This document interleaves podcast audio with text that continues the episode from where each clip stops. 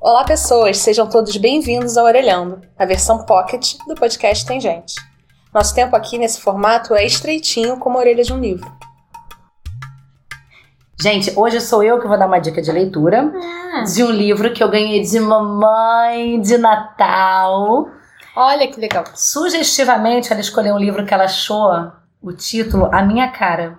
Yoga para quem não está nem aí. Por que será, Renata? Por que eu será, hein? saber, Vicky Paiva, por que, que você escolheu esse livro para mim? É, o autor é o Geoff Dyer, um inglês. E como a gente está aqui na vibe da orelha, né? Eu vou ler a orelha do livro. Ah, só um minuto. Fala, Qual é o... a editora? Companhia, né? Companhia das Letras, é. Beleza. Ah, Segue. e o, Ah. e o interessante também da gente.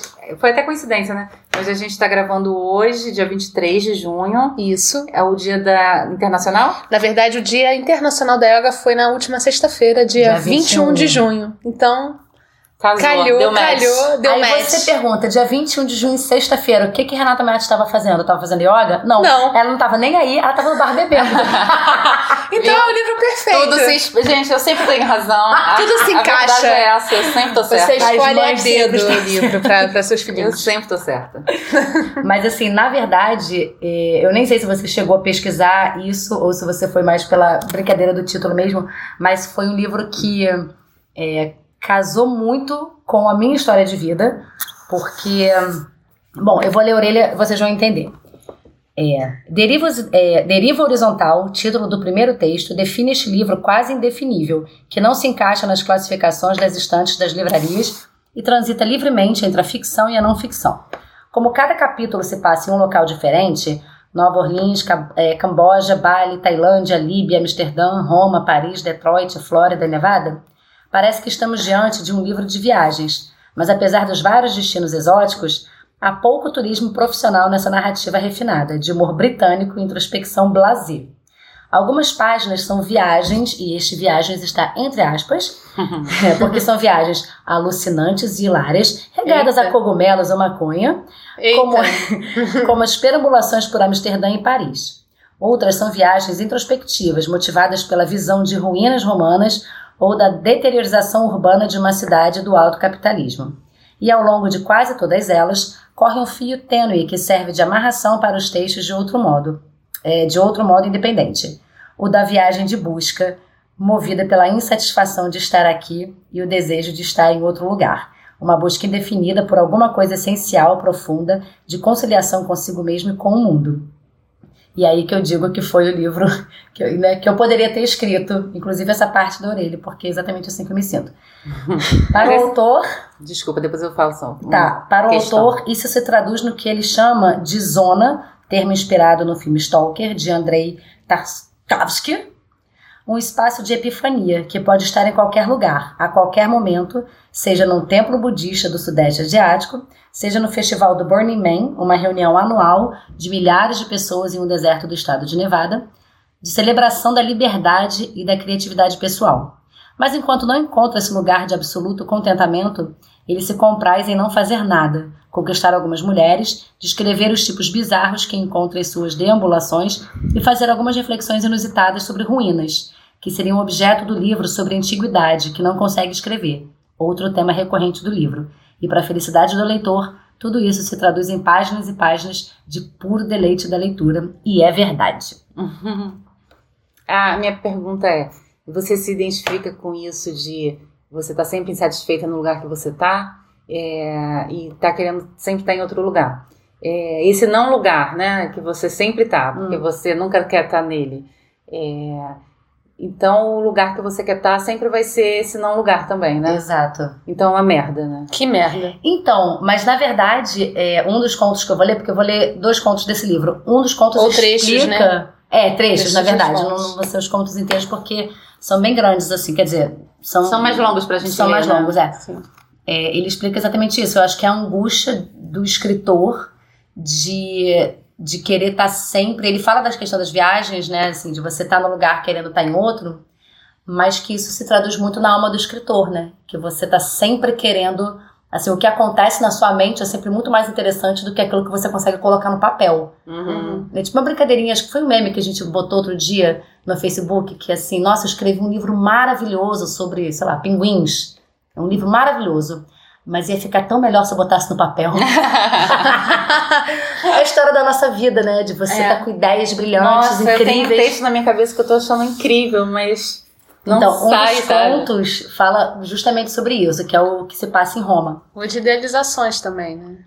Exato, porque o não lugar É uma idealização também da Sempre. vida. Sempre, então, por isso que eu disse, você sempre tá no não lugar. Porque quando você chega no seu lugar que você queria estar, você volta a ser insatisfeito porque você queria estar em outro. Você sempre está idealizando um lugar melhor do que o lugar que né? você está. Exatamente, a então, grama do vizinho é mais é verde. mais né? verde. Mas eu não leio isso como uma. Uma coisa Uma coisa negativa. ruim. Não, porque eu acho que essa é a mola propulsora da vida. Não no sentido de você nunca estar satisfeito com o que você Não, tem eu você acho- tá. Eu, Eu acho que tem uma medida, porque Mas se você só idealiza. buscando. Não, eu acho E- bom a gente estar insatisfeito, porque senão a gente fica parado, né? Ah, não, isso é. Mas acho que também viver uma vida de idealização é ruim, né? É. Eu não sei se é idealização, é algo como assim, a- uma entrevista que a Rita Lee deu, uma época que ela parou de fazer show, né? Ela falou assim: já chacoalhei o esqueleto nos palcos durante muitos anos. Chega. Hoje em dia eu eu só quero gravar em estúdio, escrever livros e tal.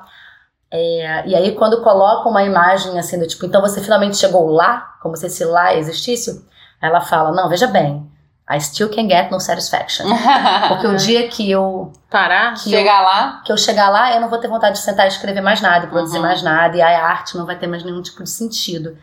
Inclusive, eu queria ler é, a pequena biografia né, que tem do autor aqui na orelha, que diz assim: Jeff Dyer, que nasceu em Oxford, na Inglaterra, em 58.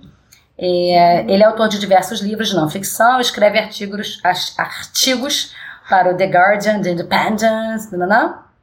É casado e mora em Londres, onde passa boa parte do tempo com vontade de viver em São Francisco, na Califórnia. ai, compreendo ele. Eu adoraria ficar entre essas duas cidades. Não é, gente?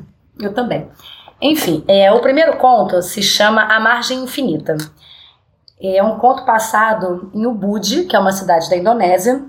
Você que, conhece? by the way, não só conheço como é o nome do meu gato. Ah, O que vocês conhecem por Bubu, na verdade, o nome Ah, dele é é? Ubud. Gente, beijo, Bubu. Te falei, Camila, o nome dele é Príncipe Ubud do Gente, Estrada ele é muito- Maiato. Gente, ele é muito chique. É príncipe, né, bebê? Então.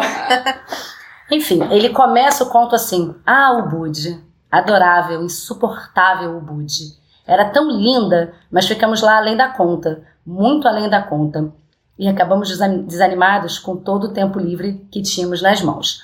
Isso é uma coisa que várias pessoas que escrevem sobre a Indonésia falam, né? Que é um lugar realmente lindo, paradisíaco, mas que é, a vida ela é, quem está acostumado com viagens assim para países De bater pé, de é, conhecer outro, de tem, lugares, outra, tem outro ritmo, né? tempo Uhum. exatamente ele, ele é muito incisivo na parte do lindo e insuportável o Bud assim enfim, aí ele vai descrevendo, né, que eles faziam vários nadas, que teve uma época que a maior diversão ele foi com uma namorada era ficar jogando ping-pong com os funcionários do hotel, assim, que ele, quando ele se pegou, assim, meu maior momento do dia era quando eu ganhava uma partida de ping-pong, sabe? aí eu Nossa, percebi tá na hora assim, de partir, hum, né? tá na hora de partir, mas ao mesmo tempo eles não conseguiam partir, porque é muito barato, então eles ficavam, e isso é algo que realmente acontece ali no Sudeste Asiático. Você fica em hotéis incríveis, maravilhosos, que você acha que você nunca poderia ficar na vida, e aí você faz a conversa e você fala, bicho, eu tô pagando 2 dólares. Ai, Eu vou ficar mais tempo aqui. Enfim, e aí o cerne aqui do, do conto que eu queria apontar é o seguinte: ele tá num bangalô, e aí ele fala que todo lugar, todos os hotéis, resorts, que ele e as pessoas, os, os é, habitantes de Ubud falavam assim: tem uma linda vista, aqui tem uma bela vista, que a vista era a moeda, assim, do local. E aí ele falou assim: bom, quando abriam as cortinas para revelar um clarão de verde, os donos sempre sorriam e diziam: linda vista, mas aquilo sempre parecia uma noção importada, alguma coisa de que eles só tinham conhecimento graças ao, ao contato com os turistas. O outro, né? Exatamente. Segundo o Circle, que era um dos donos de um desses bangalôs, era como se eles conhecessem a palavra, mas não tivessem em comum conosco o espaço mental que nos permitia é, pensar o termo da vista. Se não, como é que eles seriam capazes de jogar o lixo em qualquer lugar, sem o menor critério? Espalhar lixos e apreciar a vista são avida- atividades fundamentalmente incompatíveis. Fazemos isso no Rio de Janeiro, né, Total. gente? Quer dizer, eu não, porque eu levo minha sacolinha pra praia. Mas então, aí que tá. É, aí ele fala que no diálogo com esse rapaz do bangalô, ele fala assim: quando você conhece alguém intimamente, muitas vezes, ao mesmo tempo, você também se torna indiferente a essa pessoa. Aí eles começam a- uma discussão sobre o que, que é a vista, o que, que é o seu olhar para o local que você tá, o local de onde você vem, por que que é, as pessoas que moram ali em Ubud e têm aquela vista maravilhosa, Não aqueles tem arrozais, senso, né? eles dizem, nossa, a vista aqui é linda. Mas o que, que essa vista significa para eles se eles têm aquilo ali todos os dias, Uhum. né? Aí ele fala assim: a vista ou a paisagem, no sentido estrito, é produto de uma separação entre o lazer e o trabalho. Eu não sabia ao certo se o que eu estava dizendo era correto ou eu improvisava, mas continuei assim mesmo. Não é nenhuma surpresa, portanto, que a paisagem seja considerada melhor quando há, na verdade, praticamente só quando há a presença de gente trabalhando ativamente empenhada em sua criação e preservação. É como aquele momento de Jean de Florette ou de Manon de Sorso. Que eu fui até pesquisar, porque eu não, não sabia que porra que era essa. É, são dois filmes que meio que se comunicam assim que o Gerard Depardieu fez. E é nesses filmes ele pergunta a um camponês se ele gosta da vista. O camponês nem entende do que ele está falando. Você precisa ser estranha a paisagem para considerar uma vista. claro. É a história do Uhum. Saramago, né? Você precisa sair da ilha para você ver a ilha. ver a ilha. Do tipo, a pessoa, sei lá, ela nasceu na, na Bahia, Tailândia, sei lá onde. Você acorda vendo aquilo, dorme Aquilo aqui. ali não é uma vista pra você, aquilo ali é o seu dia a E dia. eu digo exato. mais, eu tive, eu tenho, tinha uma amiga, a gente não tem mais contato, mas ela dizia assim, cara, isso é muita sacanagem, porque eu, eu não me vejo. Mas eu, eu vejo todo mundo, mas eu não me vejo. E vocês todos me veem. Isso é muito injusto. É verdade, é a ilha. É a ilha. É a ilha. Cada, cada homem é uma ilha. Exatamente. E isso me fez refletir muito quando eu li esse, esse conto, porque eu me lembro muito quando eu viajei, eu passei dois meses viajando pelo Sudeste Asiático, e eu me lembro que é isso, tem outro tempo. É diferente de você viajar assim, Estados Unidos, Europa, esses destinos mais, é, mais Cosmopolita, turísticos né? e cosmopolita e tal. Que você viaja, você fala assim, ah, sei lá, vou pra Vou Nova fazer York, isso hoje. museu, restaurante, pá, musical. Não, não, não. Você chega na Indonésia, até se você tiver assim, sei lá, com um objetivo, ah, sou surfista, vou fazer não sei o quê. Mas se você chega em Ubud, que é uma cidadezinha que nem praia tem, você fica sentindo exatamente isso. É esse tédio que, no fundo, ele se traduz num relaxamento ao qual a gente não está A gente não tá acostumado. a gente se sente culpada, A gente talvez. quer E você- viajar pra Indonésia e fala assim, cara, nossa, eu tô trabalhando aqui, juntando meu dinheirinho, porque quando eu chegar na Indonésia, Eu vou eu vou botar a bunda pra cima e não vou fazer nada. Tu chega lá e não faz nada, você fica angustiado. Vários nada. Vários nadas. É quase como Não, se é- fosse um mal-estar é- da é- civilização. Sabe o que, que eu acho assim. também? É muito de você acabar tendo que vivenciar o seu eu ao máximo. Total. Ah, é. Porque quando você tá numa cidade E cosmopolita, muita gente não tem a. a... essa vivência Não do- é de, de sua própria companhia, sabe? é. A gente não tem A nem solidão. tempo, né, pra isso. É. Não, e a maioria das pessoas. Outro dia eu escutei isso num bar.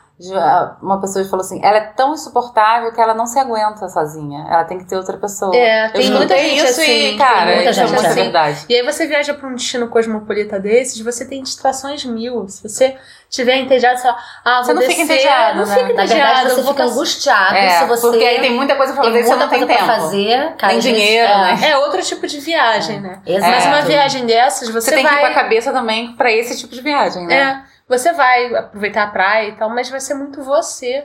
E você como responde a esses estímulos que são lindos, maravilhosos, uma Uhum. vista, mas as coisas que você tem a fazer vão escassear. E em algum momento você vai se deparar com você mesmo. É. Exato. E como você lida com você mesmo? Você tem uma, um, um- você tem, você, você trata você, você mesmo bem ou você só trata os outros Você se bem? suporta, né? Você se se suporta, aguenta. você se aguenta, você se trata bem, ou você quer sempre calar a sua voz em detrimento da voz dos outros que estão ali falando mais alto que a sua. Exato. Tem muito isso. E o texto, ah, o conto se chama A Margem Infinita, porque ele faz uma analogia àquelas piscinas de borda Ah, infinita que sim. viraram uma febre, Ah, assim. É, e tem muito nesses hotéis de Nunca luxo, fui. assim, também Não não. sei, nunca vi.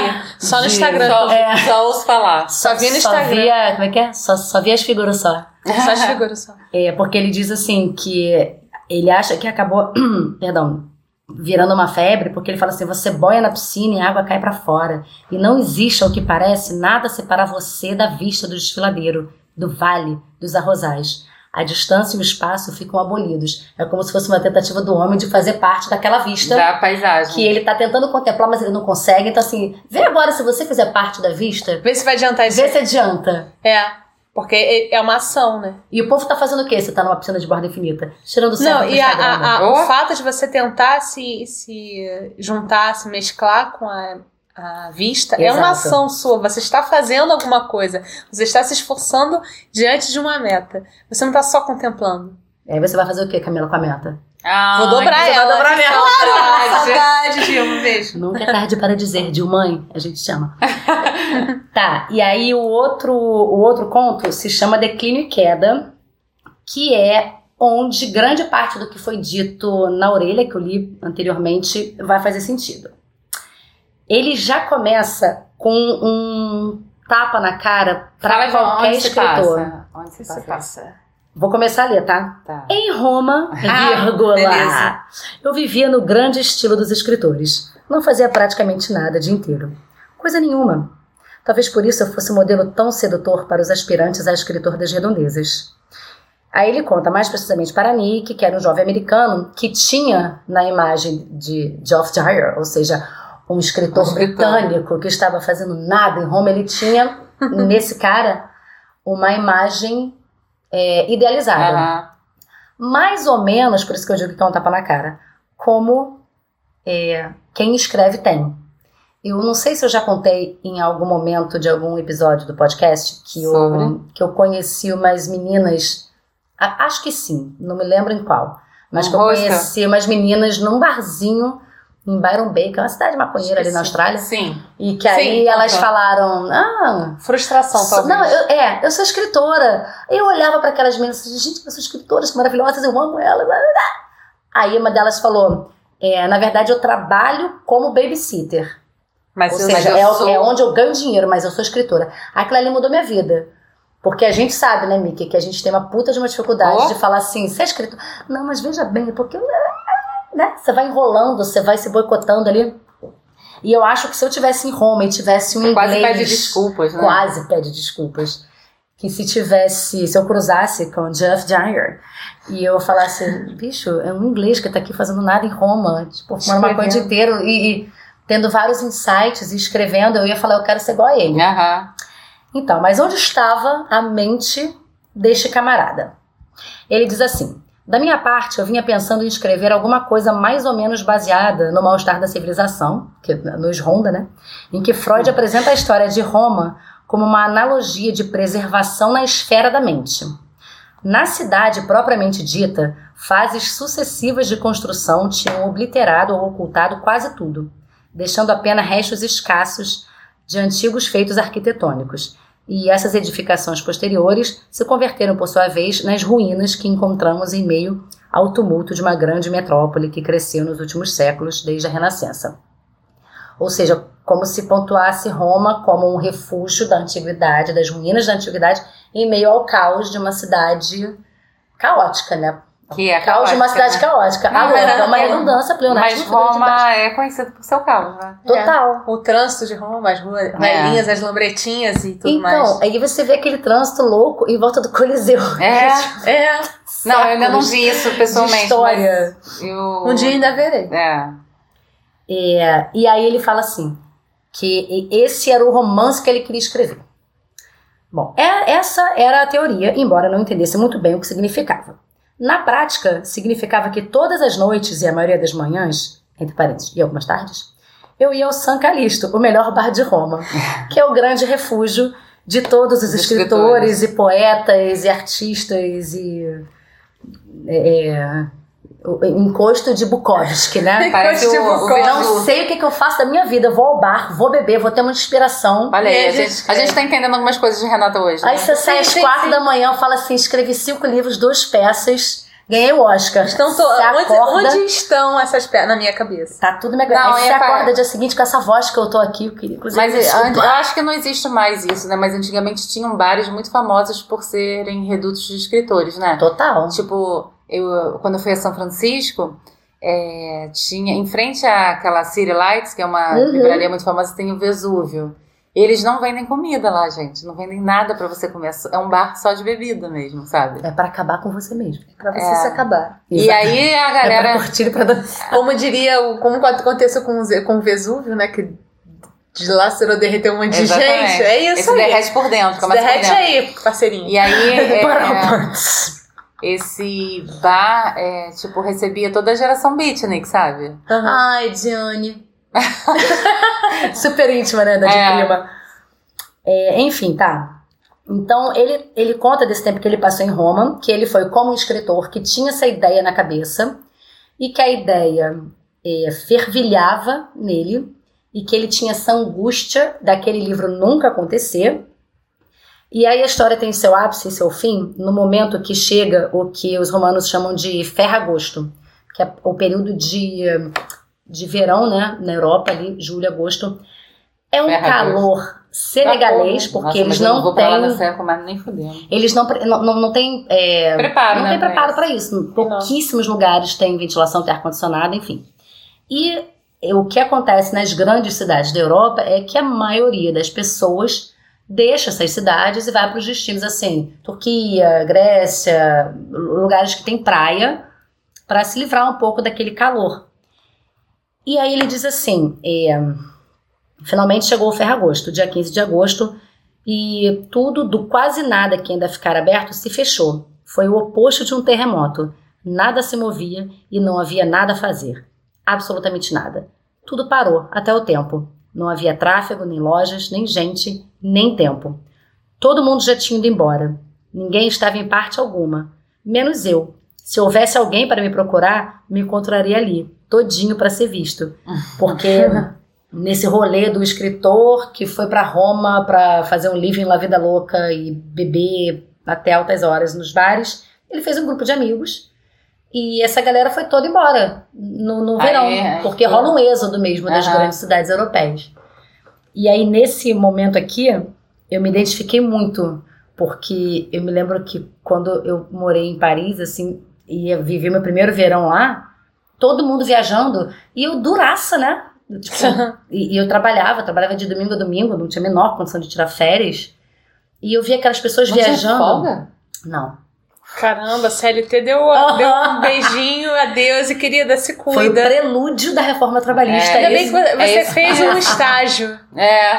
Estágio preparo. 2019. Não recomendo, gente. Não, é legal. Nossa, É. deve fazer um mal pra saúde. E justamente no período de verão era quando a, quando a loja ficava mais cheia. Então, assim, aí eu fazia hora extra, eu dobrava. Então, pra mim tava sendo muito interessante porque eu tava ganhando uma grana. dinheiro. Mas eh, ao mesmo tempo eu via os parisienses saindo. Seus Aí amigos, Os né? meus amigos. Ah, pra Grécia, não sei pra onde. Eu, eu vou trabalhar. Mas eh, também turistas do mundo inteiro iam pra Paris. Então, né, você tinha aquele contato e tal. É, e aí veja bem o que ele diz. A ausência de trânsito me trouxe o desejo de entrar num carro e dirigir até algum lugar. Mas qual? O único lugar para onde eu realmente desejava ir era Roma. E lá eu já me encontrava. Que aí a gente volta na questão da angústia do. Isso. É. Nossa, Eu cheguei lá. eu cheguei lá. Eu tava em Paris. Caraca, tá todo mundo pra Grécia. Gente, eu preciso ir pra Grécia, eu quero viajar. Por que, que eu nunca viajo? Eu não faço nada da minha vida. Aí Você fala, Renata, você tá em Paris. É. Você realiza um sonho de morar em É. Paris. E aí você fica vendo É a grama do vizinho. é aquele trânsito todo acontecendo de pessoas indo e vindo, e você se dá conta, o único lugar do mundo que eu queria estar era É aqui, aqui. agora. Aí ele fala assim: é, tomei o rumo do Capitólio, e foi lá quando me sentei para refletir em meio às ruínas. Que finalmente ficou claro que a minha ideia de escrever um livro sobre a antiguidade era impossível. Não que a noção se tenha manifestado de imediato, definitiva, mas ali eu tive a premonição de que qualquer esperança de escrever esse livro se reduziria a ruínas. Fazia anos que eu vinha vagando, e agora, como a nuvem solitária que tínhamos visto na Vila Adriana, eu atingira a imobilidade. Achei sensacional isso, assim.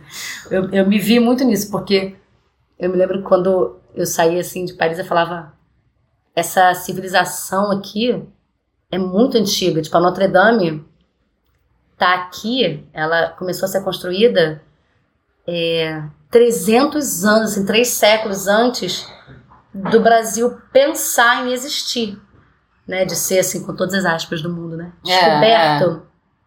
E aquele, assim, as ruas por onde a gente anda, assim, aquele...